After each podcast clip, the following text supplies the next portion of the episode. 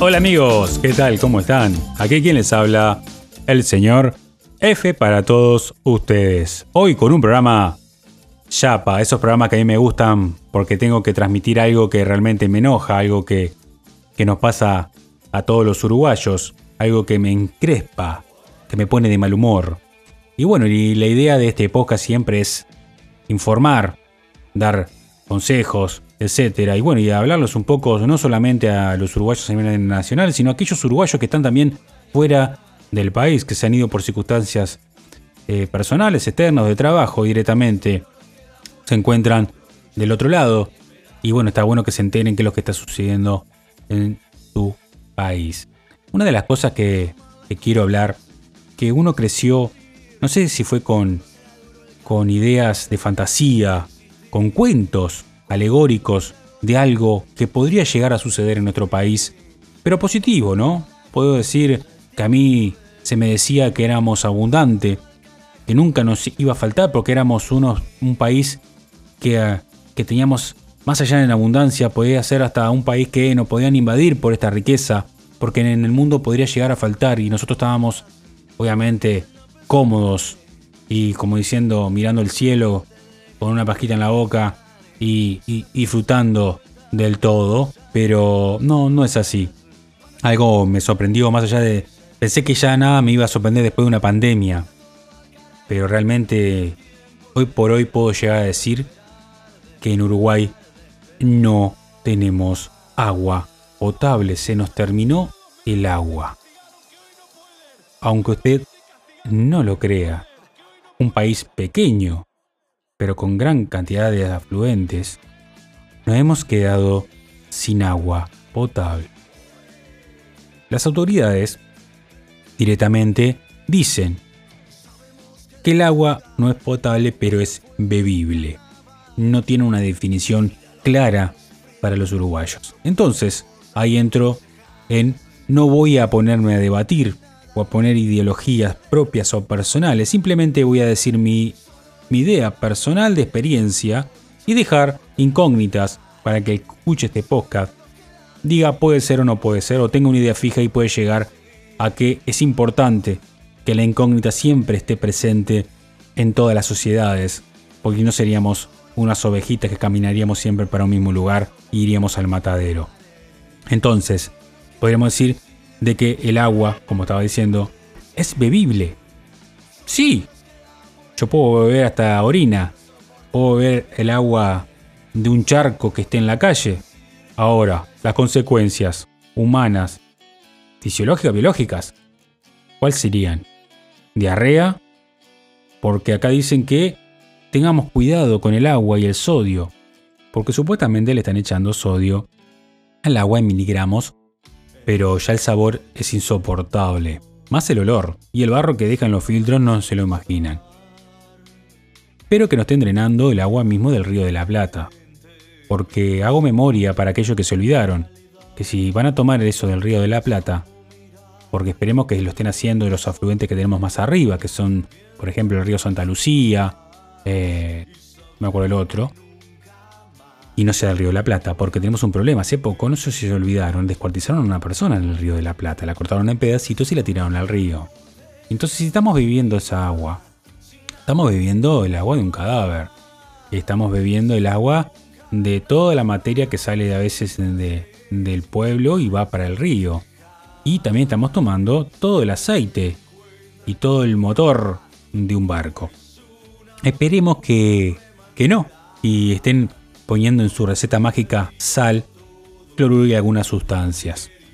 Porque si no, gente, recuerde que estamos tomando algo que no se tendría que tomar. Y bueno, aquí viene la parte de que se nos aconseja, como gobierno, al gobierno nosotros se nos dice, de que si le encontramos un sabor agrio el agua, que pongamos menta y jengibre. O sea que hagamos un cóctel con el agua. Porque si le encontramos un saborcito y le pongamos eh, jugo. Gente, como experiencia le he puesto jugo, jugo en sobre. Acá se llama tan o rinde 2. Y le he puesto. Y el sabor que te deja después el agua eso que como si te tragas agua de la playa salada, te queda. y otros consejos que nos dan, porque nos cuidan la salud y es importante que nos cuiden la salud el gobierno. Que directamente comamos menos comida con sal. No me lo recomienda ni mi doctor y me lo está recomendando el maldito gobierno. Hay algo que no, que no entiendo. ¿Cómo me pueden decir qué es lo que tengo que comer? ¿Cómo me tengo que alimentar por un problema que ellos causaron? Bueno, aquí estamos, ¿no? En este país y en este mundo que, que le damos el poder a personas que realmente no tienen ni idea y ahora están con un circo y hacen circos, de echándose las culpas uno al otro, diciendo, ah, fulano robó acá, robó allá, para tratar de, de quitar un poco la atención a la, a la gran problemática que está teniendo nuestro país. Y por otro lado, voy a dejar también que hubo un presidente que dejó todo sobre la mesa para que otro gobierno agarrara y diera un poco de pelota al tema hídrico, porque se veía venir. Y bueno, y ahí entran las incógnitas. Eh, ya se sabía, nadie hizo nada en esta, en esta gobernatura, pero a su vez hubo reducción de personal a los que se dedican a, a cuidar las cañerías del agua, para que entienda la gente, que se llama la OCE, una reducción de un 67% de personal. Por eso los caños están todos rotos en Montevideo y estallan porque no hay personal para arreglar nada. Entonces hay un problema brutal. Pero a su vez podemos decir que esta gobernatura tampoco hizo. Pero la anterior sí lo vio, lo vio, lo detectó. ¿Por qué no comenzó? Y ahí estamos. Y podemos ir más atrás y podemos decir por qué carajo permitimos que nos metan papeleras las UPM nos estén metiendo fábricas que toman millones de litros de agua. ¿Por qué lo estamos permitiendo los uruguayos pues se están haciendo ricos otros y nosotros seguimos en la pavada de soportar, de soportar. Y hoy por hoy estamos acá, viendo si nos queda agua para tomar o no poder tomar el agua. Y aceptando consejos tontos. Porque si un gato o un perro no quiere tomar el agua, como pasa, no la quieren tomar, el animal es mucho más sabio que cualquier ser humano. Cuando hay una catástrofe, el animal siempre va a huir para donde no está la catástrofe si el agua está mala, no la toma. Gente, miren si miraron alguna vez a un documental. El agua puede estar en un río medio estancado y el animal va a tomarla igual. Aunque haya un cocodrilo, él va y la va a tomar aunque se lo coma un cocodrilo. Porque el agua, más allá que esté estancada, es medianamente potable. Pero ¿qué pasa? El agua que tenemos nosotros ni siquiera el gato la quiere tomar. Prefiere morirse de sed antes de tomar el agua que siempre tomamos del grifo o la canilla. Entonces seguimos sin entender qué está sucediendo y ahora van a hacer de urgencia una represa, que esa represa la van a hacer en una semana. Y bueno, ¿qué puedo llegar a aclarar más de la situación de nuestro país? Yo diría que tendríamos que hoy por hoy los uruguayos empezar a lo que se llama ponernos las pilas y sacar a todas estas empresas que nos están envenenando y destruyendo nuestro país. Y otra cosa que nos está pasando a los uruguayos es que cada vez que pasa algo, el uruguayo directamente va y compra en abundancia. Por ejemplo, la pandemia se nos acabó el papel higiénico prácticamente. Estaban todos desesperados por no quedarse sin papel higiénico. Ahora, hace tres días atrás del día de la fecha de este época, voy a comprar agua y habían en un supermercado que abastece gran parte de la ciudad, había solamente 5 botellas de litro de agua con gas. No había agua. Bueno, en mi trabajo un día antes había conseguido una botella de agua y ya se estaba terminando. Y un compañero fue a comprar agua y lamentablemente no había en dos super en el centro de Montevideo. Me empecé a preocupar porque en mi casa tengo una niña y dije, bueno, eh, ella no puede porque el Estado dice que los niños y las embarazadas no pueden tomar esta agua. Si ellos no pueden tomar esta agua, me imagino, ¿no? O sea, ¿por qué nosotros sí? Pero una embarazada no. Porque realmente no se está sabiendo qué va a pasar por ingerir tanta agua salada. O sea, todos sabemos qué va a pasar. Si, vamos un poco a los libros, un poco al, internet, el consumir agua salada, se sabe en qué puede terminar el cuerpo humano Búscalo y te va a salir inmediatamente que es malo para la salud consumir agua salada. Punto. No voy a entrar en partes eh, internas, biológicas, químicas, porque realmente se sabe. Ahora, eh, no había agua en ningún supermercado. Entonces, eh, ayer en la tarde en mi casa había solamente medio litro de agua potable. Medio litro. Fui al super dije, bueno, voy a ir al market a comprar. Eh, no había agua. ¿Preguntas? Si se hablan con el encargado. El encargado que dice, no, no sé, todavía no llegaron los camiones. Ok, que abastecen el agua. Voy a otro supermercado, no había agua. Y bueno, ahí entra lo que se llama, digo, a uno se pone, se, se, materializa y voy a pensar dónde puede llegar a haber agua. Entonces me fui y me dirigí a, a un lugar que es donde vive todo el glamour, la gente de plata, vamos a decirlo así, no voy a decir la zona. Entré a este lugar tan grande, inmenso, donde todo el mundo concurre.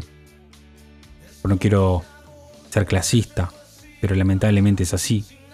Fui a ese súper donde ya encontrás el olor a perfume caro, ¿entendés? O sea, ya es otro estilo de, persona.